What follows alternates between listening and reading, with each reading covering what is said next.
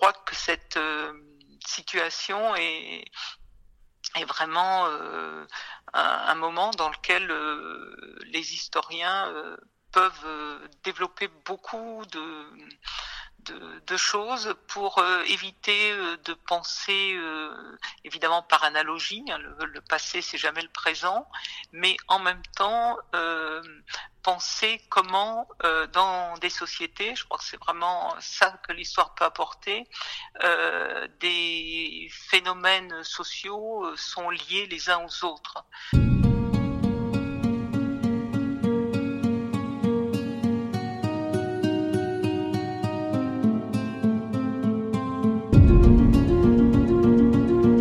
Qu'est-ce que l'histoire et les historiens ont à nous dire sur cette période?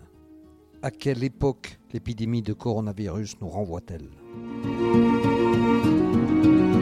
Je suis Laurent Gaudens, journaliste à la Nouvelle République et Centre Presse. Avec ce podcast dans l'œil du coronavirus, je vais vous raconter au jour le jour la vie au temps de la pandémie et l'impact qu'elle a sur notre quotidien, entre Poitiers, mon lieu de travail, et Châtellerault, mon domicile premier point, on peut dire, c'est que, eh en histoire, euh, ce qui a été un peu plus évoqué peut-être dans les médias, c'est qu'il y y a de l'histoire des sciences, il y a de l'histoire de la médecine, et évidemment, une crise sanitaire, euh, eh bien, ça nous amène à penser à, l'importance de ces, crises sanitaires, des pandémies euh, dans le passé. C'est un domaine qui a connu un grand développement à partir, on va dire, des années 70, hein, euh, du moment où l'histoire renouvelle ses objets, notamment un grand historien qui s'appelle Mirko Krmek qui a travaillé, produit une grande histoire de la médecine et puis euh, aujourd'hui, bon, dans le cadre de l'histoire des sciences, des, développements très très importants. Alors évidemment, les maladies nous disent beaucoup hein, sur euh, l'état de la société, donc sur l'état de la science, mais plus globalement sur la façon dont euh, eh bien on, s'exprime euh, des, peurs, euh, s'exprime euh, la confiance dans certains savoirs, s'exprime aussi des conflits sociaux latents. On sait que, bien, par exemple, on a beaucoup reparlé de la grande peste ou des grandes pestes. Nos collègues médiévistes pourraient vous revenir sur la, la peste noire du XIVe siècle eh bien, euh, cette grande peste, elle nous apprend euh, aussi beaucoup de, choses sur euh, bien le, rapport euh, bah, par exemple aux Juifs dans l'Europe euh, de ce XIVe siècle et la façon dont euh, ces minorités religieuses ont été des, boucs émissaires de la panique collective. ça nous apprend beaucoup de choses bien sur la, confiance dans, les pouvoirs. à ce propos, ben, comme moderniste, je pourrais citer la, dernière grande peste dont on a aussi reparlé, qui est aussi une pandémie, hein, euh, qui vient sans doute d'Orient, enfin qui vient euh, et qui arrive par un bateau à Marseille, et la dernière grande peste en France en 1720. Je suppose que euh, c'est un petit peu revenu dans, nos mémoires collectives, même si on a peut-être plus parlé de la grippe espagnole euh, parce que c'est le XXe siècle, mais enfin pour le XVIIIe et pour, euh, je crois qu'encore dans la mémoire collective à Marseille aujourd'hui, euh, c'est quelque chose de, de présent, hein, cette hécatombe avec des, villes autour de, Marseille, des petites villes qui ont perdu près de la moitié de leur population. c'est tout à fait euh, d'une autre euh, ampleur. C'est comme la, peste noire en termes de mortalité euh, que ce que l'on vit aujourd'hui. Mais l'aspect pandémie, l'aspect ben, précaution sanitaire, notamment cette peste de Marseille, on sait maintenant qu'elle est, enfin, c'est disséminée euh, dans la ville et en Provence du fait euh, bien que un certain nombre des propriétaires de la cargaison du bateau en question euh, ont absolument voulu faire débarquer leurs marchandises. Et puis ces marchandises ensuite ben, sont sorties de l'infirmerie plus ou moins clandestinement, c'est des marchandises de grande valeur. Et bon, elles ont répandu la mort avec elles. donc ça, c'est des, des questions euh, qui ont à voir, enfin qui amènent tout de suite euh, ben aussi la question du pouvoir, c'est-à-dire euh, qu'est-ce qu'ont fait les autorités par rapport à cette situation, les autorités sanitaires, et notamment à Marseille, des, le premier échevin, il me semble, et un des propriétaires d'une partie de la cargaison et a favoriser le fait que cette cargaison soit, débarquée alors que la suspicion de maladie grave était euh, bien connue puisqu'il y avait déjà eu pas mal de morts euh, à bord du bateau, des morts exceptionnelles. Euh, donc ces questions ben, du, du, pouvoir, euh, ensuite de la façon ben, dont, on, dont les pouvoirs vont agir pour euh, lutter. Euh, est-ce qu'il faut laisser la ville enfermée? On retrouve des tas de problématiques ben, qui sont les nôtres. Jusqu'à quel point on, on, peut et on veut interdire aux personnes de, de circuler pour ne pas diffuser les la maladie. Euh, donc euh, là aussi, euh, pouvoir à l'époque, pouvoir politique local, mais aussi pouvoir sanitaire.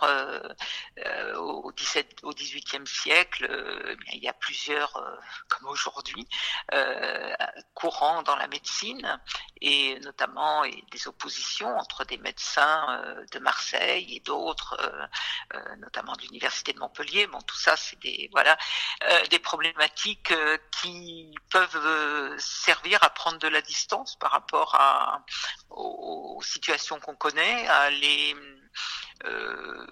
les rationaliser, je dirais, à découper donc dans, dans le réel, quoi, euh, ce qui est notre euh, travail, mais à nous comme historiens, mais à ceux qui pensent le présent aussi.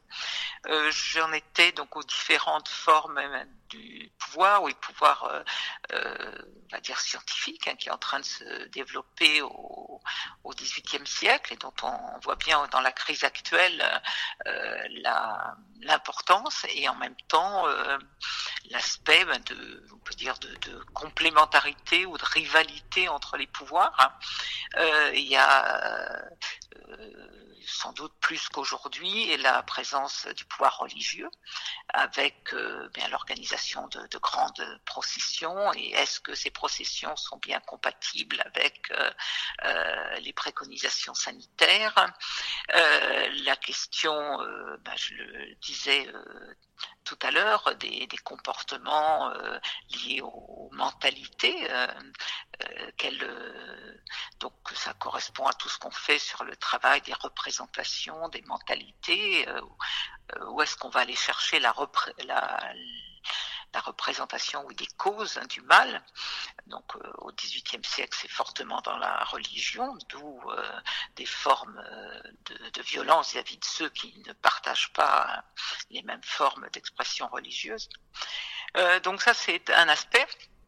Euh, en réfléchissant à votre question, euh, je me disais que peut-être euh, cette question, bon, de revenir sur les pandémies, bon, c'est ce qui a été le plus le plus pratiqué.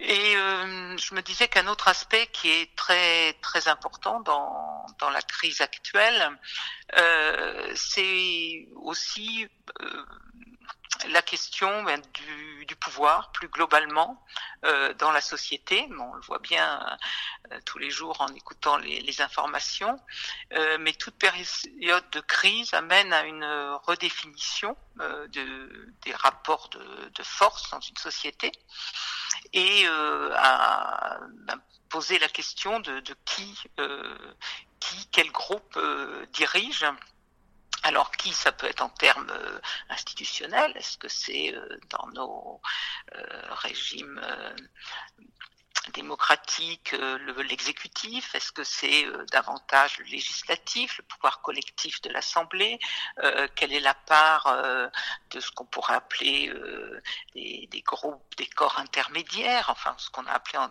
d'autres temps des corps intermédiaires, mais ce qu'on peut appeler les, des groupes sociaux organisés comme les, les, syndicats, ou dans des temps plus lointains, je pense à la Révolution française, les, les sociétés politiques. donc quelle est la, comment se déplace hein, le, euh, le, pouvoir dans le, contexte de la crise.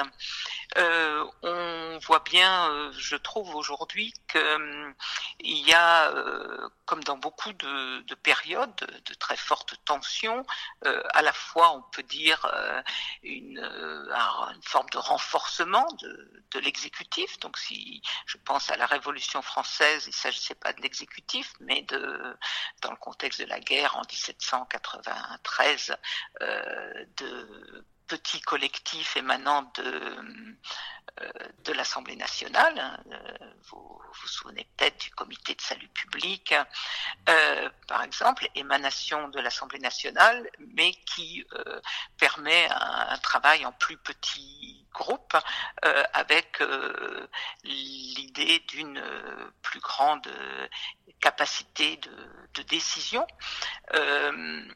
Donc il y a une euh, recherche sans doute de, bah, évidemment d'une efficacité, euh, mais qui pose la question bah, des, des, relais euh, de ce pouvoir national dans l'ensemble du territoire. Je trouve qu'aujourd'hui on est euh, dans une situation qui, euh, évidemment, moi comme spécialiste de la Révolution française, me fait penser à la Révolution française. Pour d'autres collègues, ce serait évidemment d'autres références qui viendraient d'abord.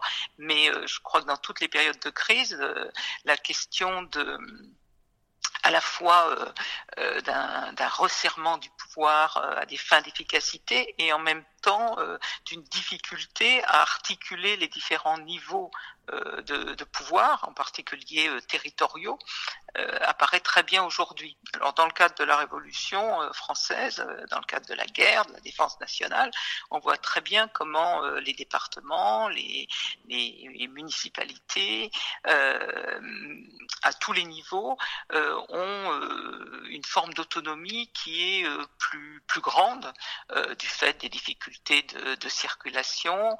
Euh, et aujourd'hui, enfin des circulation, de, la guerre intérieure, de l'effort qui est demandé aux, aux citoyens.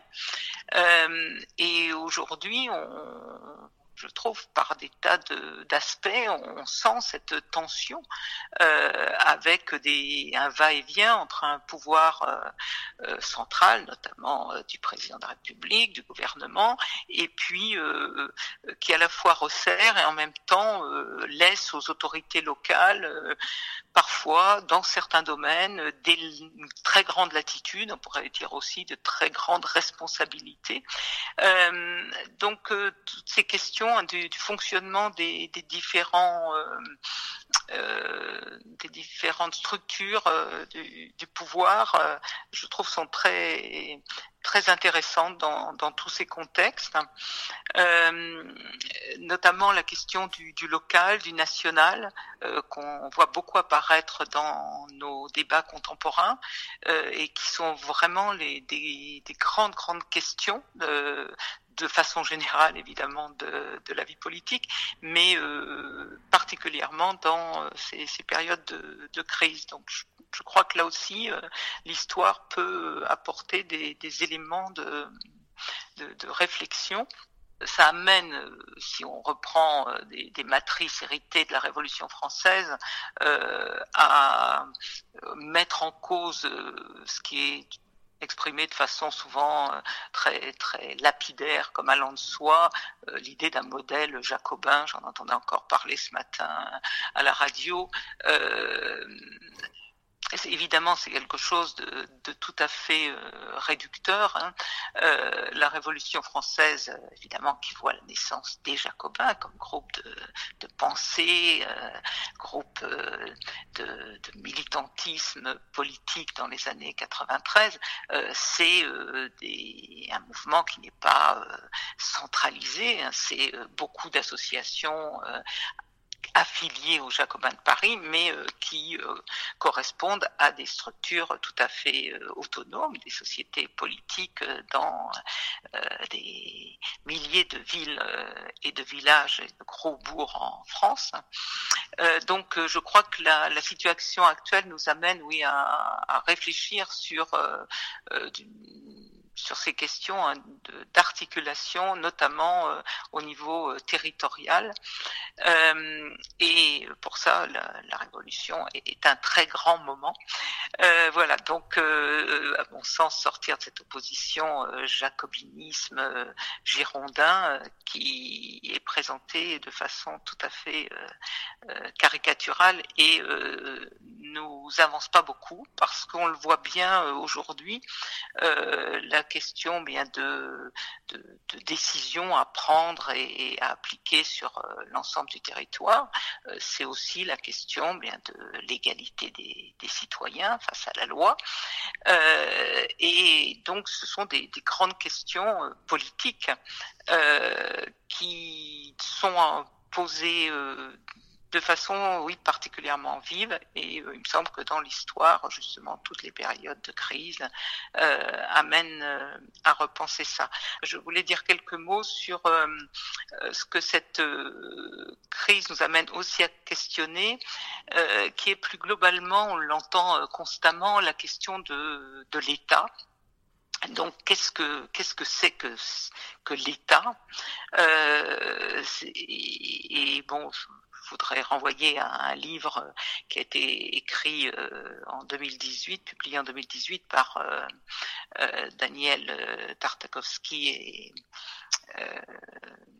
mon collègue Michel Margueras, L'État détricoté. Alors il s'agit d'un livre sur la période récente de la résistance à la République en marche, c'est le sous-titre du livre, mais on, on, voit bien que ce, ce livre exprime euh, un aspect d'un débat qui est euh, très fort parmi nous tous euh, sur cette question de, de la place de l'État. Est-ce que euh, ce qui est bon pour un bon fonctionnement de la société, c'est un minima un État régulateur, ou est-ce que cet État est euh, quelque chose d'encombrant euh, qui euh, empêche l'initiative individuelle, bon, comme les libéraux et notamment notre président euh, Monsieur Macron l'avait plutôt mis en avant dans sa dans son programme politique de 2017. Donc par rapport à ça, euh, évidemment la, la crise euh, remet beaucoup de de, choses en, en mouvement. Euh, alors, euh, y compris, euh, il faudrait réfléchir. Donc, qu'est-ce que c'est que l'État? Est-ce que c'est une administration qui échappe aux citoyens, une toute puissance étrangère? On entend beaucoup critiquer justement l'État comme étant trop puissant. Et puis, dans la période actuelle, eh bien euh, il y a énormément d'appels à l'État, euh, y compris de la part de gens qui critiquent beaucoup l'État. Donc ça, mes collègues contemporanéistes pourraient vous parler mieux que moi de, des rapports entre les entreprises euh, privées et, l'État, les questions de la fiscalité, etc. Mais bon, en ce qui concerne la, Révolution française, hein, que je, connais mieux, je, trouve que évidemment la période actuelle nous amène à reconsidérer l'immense effort qui a été fait par euh, les révolutionnaires pour, euh, ben, dans le cadre d'une lutte euh, contre des nations, enfin des, des de multiples puissances européennes, eh bien, organiser une économie, des, coalisés, des hommes nombreux, des énergies nombreuses pour euh, pour euh, vaincre, défendre le territoire.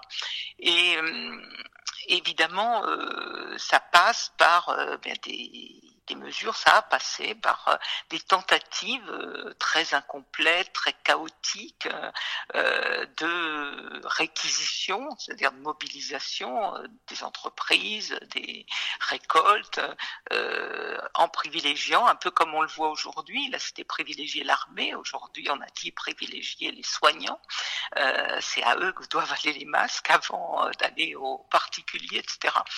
Euh, donc il y, a bien des aspects qui, évidemment, euh, pour des spécialistes de la Révolution, dans l'état actuel de la situation, euh, amènent à repenser pas mal de, choses qu'on a peut-être trop laissé de côté parce qu'on a fait assez peu d'histoire économique, d'histoire euh, financière ces derniers temps de la Révolution française. Or, on voit bien qu'en période de crise, eh bien, cette dimension, est, cruciale hein, de savoir comment on va payer, qui va payer, qu'est-ce que justement la collectivité euh, va verser ben, pour soutenir, comme on dit aujourd'hui, ben, les entreprises ou pour aider ben, ceux qui sont en, première ligne, comme a dit notre président Macron avec à travers la, la métaphore guerrière, euh, première ligne, deuxième ligne, troisième ligne, enfin, euh, c'est ceux qui euh, participent au premier chef à cet effort de, mobilisation pour la lutte, donc ici contre cette pandémie, en d'autres temps contre des ennemis. Et donc cette question m'apparaît être vraiment des questions très très importantes. On pourrait reprendre la, Seconde Guerre mondiale et les questions de la collaboration industrielle. Enfin, quel est le rôle des entreprises Quelles sont les limites à mettre euh, au, libre profit? Euh, on parle actuellement euh, de raboter les dividendes dans des contextes de lutte nationale. Alors le, dernier point ce serait justement de ben, évoquer aussi ce qui sera peut être aussi un apport de l'histoire, bien c'est l'analyse de la société. Donc j'aurais pu commencer par ça.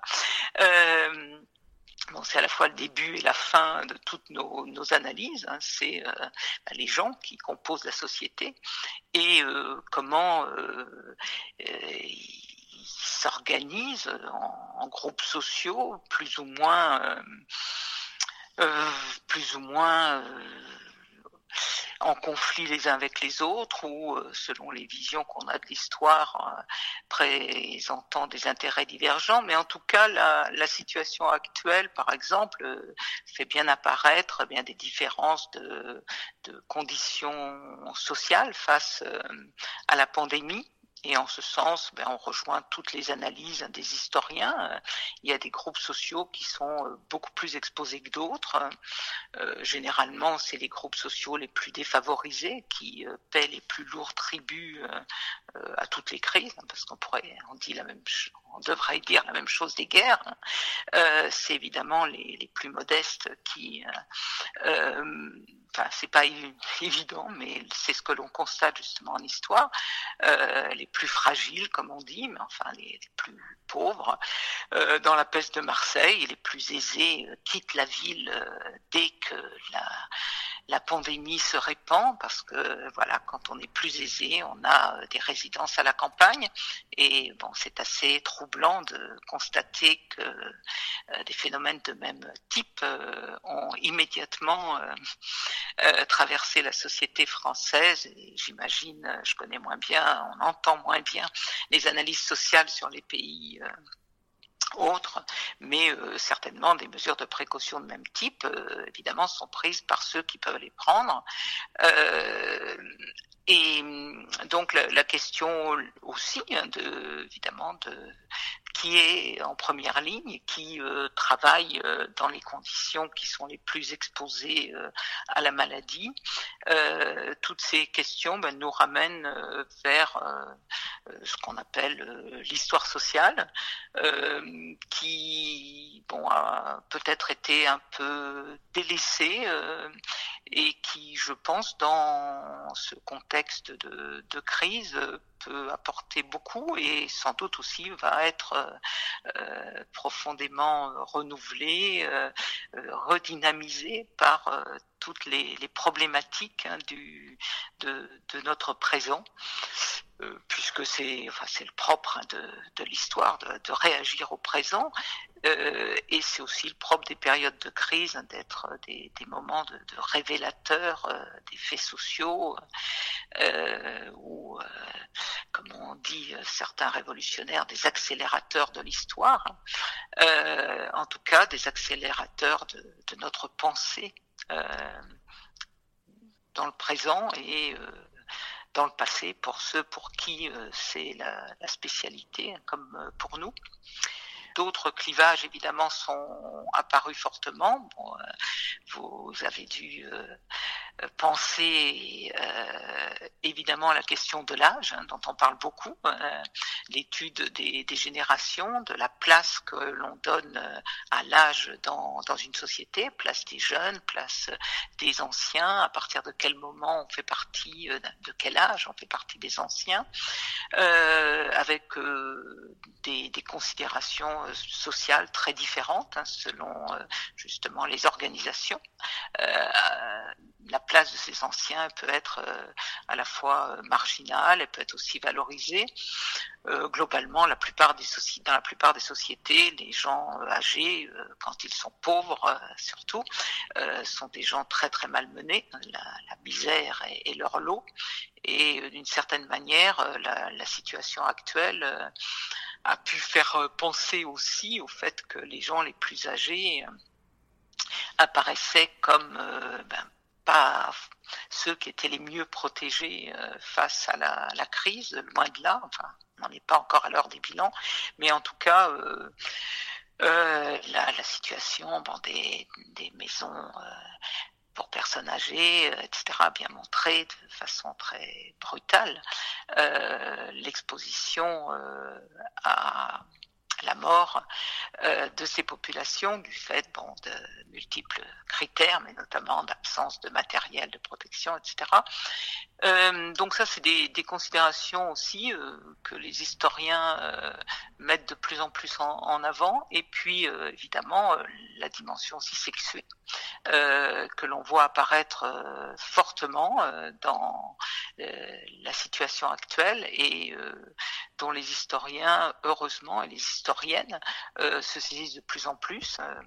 bon, on a vu beaucoup le rôle des femmes. je sais plus des, réseaux sociaux ont mis en avant le fait que je ne sais plus quel journal avait titré en gros euh, les acteurs euh, euh, et en fait il s'agissait essentiellement d'actrices puisque beaucoup de soignantes sont des, des femmes, aides-soignantes, infirmières, de plus en plus de femmes docteurs en médecine. Le contexte actuel, je, je pense, est très euh, susceptible de, nous faire euh, revenir en tête euh, des, des morceaux de, passé, de société passée, et qui peuvent nous aider, oui, plus que à penser le même, à penser euh, plutôt par différence euh, des, articulations euh, du, social. Euh, donc j'avais pris cet exemple de la peste de Marseille hein, qui était bien travaillé euh, et qui est bien bien connu. Euh, on pourrait en prendre beaucoup d'autres. mais évidemment, il ne s'agit pas de de se faire peur avec euh, des, répétitions ou, de se faire plaisir, mais de, bien mesurer comment euh, euh, le social est extrêmement complexe. Je crois aussi que c'est ce que nous fait comprendre notre présent, comment une société c'est un ensemble d'articulations d'individus, de, groupes, de, et, et, comment eh bien le c'est l'agencement de tout ça qui fait que ben, une société fonctionne à peu près. Et puis dans les moments de crise, eh bien on voit que justement, parfois ces sociétés elles fonctionnent d'une façon qui les rend extrêmement fragiles extrêmement fragiles à la maladie, extrêmement fragiles parce que, bien comme on l'a vu, ben, des, systèmes de, production, des systèmes de distribution euh, sont très vite euh, bloqués ou euh, inefficaces face à des, sollicitations plus brutales du, présent. Donc, bon, on a notre cas majeur de la situation de l'hôpital en France, mais des tas d'autres questions sont ont émergé, comme euh, eh celle de, la distribution des biens, euh, euh, celle de la circulation des, marchandises à partir ben, de lieux de production, d'où les questions de l'industrialisation, des formes de consommation, etc. En matière de, crise économique, on parle beaucoup de 1929. Est-ce que, est -ce que ça renvoie plus pour vous à la Révolution française, justement? Je, je, pense qu'il faut que nous fassions tous très attention parce que nous sommes spécialistes d'une période et qu'évidemment nous, nous pensons euh, avec notre culture et avec euh, notre spécialité. Et comme je le disais tout à l'heure, si vous parliez à un collègue euh, vingtiémiste, euh, il, a fortiori un spécialiste d'histoire économique, euh, il insisterait beaucoup sur, par exemple, les, lendemains de la, la, Première Guerre mondiale. Voilà une énorme crise, un énorme massacre qui a bouleversé les, sociétés, euh, en particulier européennes, euh, qui a créé, à la fois anéanti euh, une partie du mouvement socialiste, par exemple en Allemagne, qui a euh, aussi euh, favorisé bon, le développement de ce mouvement socialiste sous des formes nouvelles et notamment à travers euh, la naissance du communisme à partir de 1917, 1920 pour la France, etc. donc des, des, très grands bouleversements. Alors vous me parliez de la crise de, de 1929, évidemment, c'est une des conséquences de cette, cette grande guerre, euh, des déséquilibres euh, provoqués et euh, de la difficulté à réorganiser l'économie mondiale à la suite de cette énorme euh, saignée. Euh, cette crise elle-même, euh, bon, elle a provoqué d'énormes effets, notamment en matière sociale, avec ce chômage de masse et d'énormes effets politiques avec le développement d'idéologies racistes, xénophobes et l'arrivée au pouvoir de euh, gouvernement euh, d'extrême droite. Euh, donc évidemment tout ça, ça travaille fortement notre société. ça travaille aussi, on peut penser au, modèle choisi par les États-Unis, New Deal. Bon, tous les jeunes Français apprennent ça au lycée, heureusement. donc d'efforts de, l'État pour le coup, de la collectivité pour relancer l'économie par la, la consommation par la demande. Donc ça ouvre des vraies interrogations sur euh, bien nous, comment sortira-t-on de cette crise et au profit de, de qui euh, pour éviter euh, que les perspectives les plus sombres euh, soient celles qui adviennent? Donc évidemment, euh, tout le monde a ça dans la tête. On a tous en tête aussi les lendemains de la Seconde Guerre mondiale, puisque même Monsieur Macron a parlé des jours heureux et donc fait allusion au programme national de la résistance.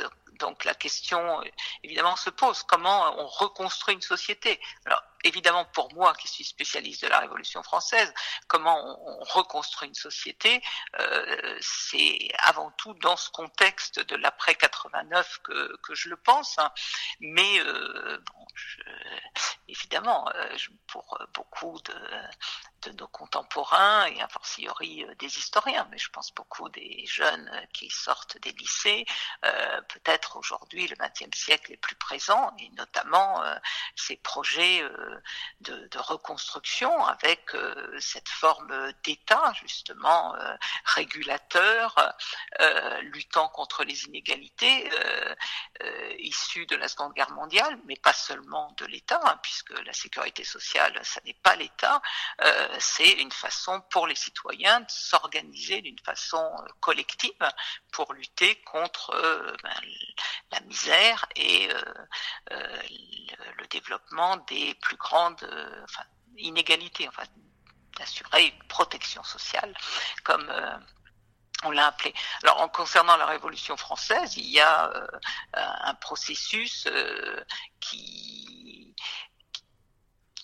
qui est analogue au sens euh, où euh, on, repart, euh, au moins on a l'idée qu'en partie on part à zéro. Évidemment, une société ne part jamais de zéro, elle est en grande partie faite d'héritage, mais avec un moment une force qui aspire à la nouveauté et dans le sens, pour la Révolution française, de cette affirmation des droits naturels, donc de l'égalité, de la liberté naturelle, et avec, euh, bon, euh, après dans le contexte de, la guerre, justement, comment est-ce que euh, on défend ces, ces, principes de, de liberté naturelle, bousculés par la contexte euh, de, de menace, mais aussi exalté, euh, ce qui a aussi donné lieu à, des réflexions bon, qui ont été très euh, fortement reprises ensuite sur les questions bien, de ce que la société, bon, c'est dans la déclaration de, de l'an 1 de, juin 1793, cette idée qui est fondamentale dans notre monde d'aujourd'hui et peut-être sur lequel on va revenir à nouveau. Enfin, c'est parfois les accents qu'il y a dans certains discours discours de, de Monsieur Macron, mais de façon générale euh, dans euh, différentes forces de la société, euh, qu'est-ce que la société doit à ses citoyens, c'est-à-dire le collectif doit plus faibles, à ceux qui ne peuvent plus travailler, que ce soit les anciens, que ce soit euh, les gens malades, que ce soit euh, les gens qui, euh, donc dans la, le texte de 93, donc ne, ne peuvent pas par eux-mêmes gagner leur subsistance. Donc ce droit à l'existence, bon, qui est dans la Déclaration universelle des droits de l'homme issus de la Seconde Guerre mondiale. Donc, euh, bon, tout ça, évidemment, c'est rebrassé dans, euh, par le contexte de crise. Euh, et bon, les, les, historiens savent aussi que euh, les, les, crises quand elles se ferment, les sorties de crise euh, ne tiennent pas forcément les, promesses qui ont été faites euh, au moment de, la crise. On a vu ça au lendemain justement de la Première Guerre mondiale par exemple pour les femmes, euh, que l'on a renvoyées dans leur foyer et que l'on a privé encore du droit de vote. Mais euh, il y a euh, évidemment dans, dans la crise à la fois un effet euh, d'inquiétude et à la fois un effet d'attente qui peut être euh, producteur d'espoir. Et euh, l'espoir peut être aussi un, objet d'histoire, et peut-être que ça fera partie de nos prochains sujets de, de recherche, l'espoir, l'optimisme dans les sociétés. Ça fait partie aussi de ce sur quoi nous sommes appelés à, réfléchir et peut-être donc à aider à penser le présent.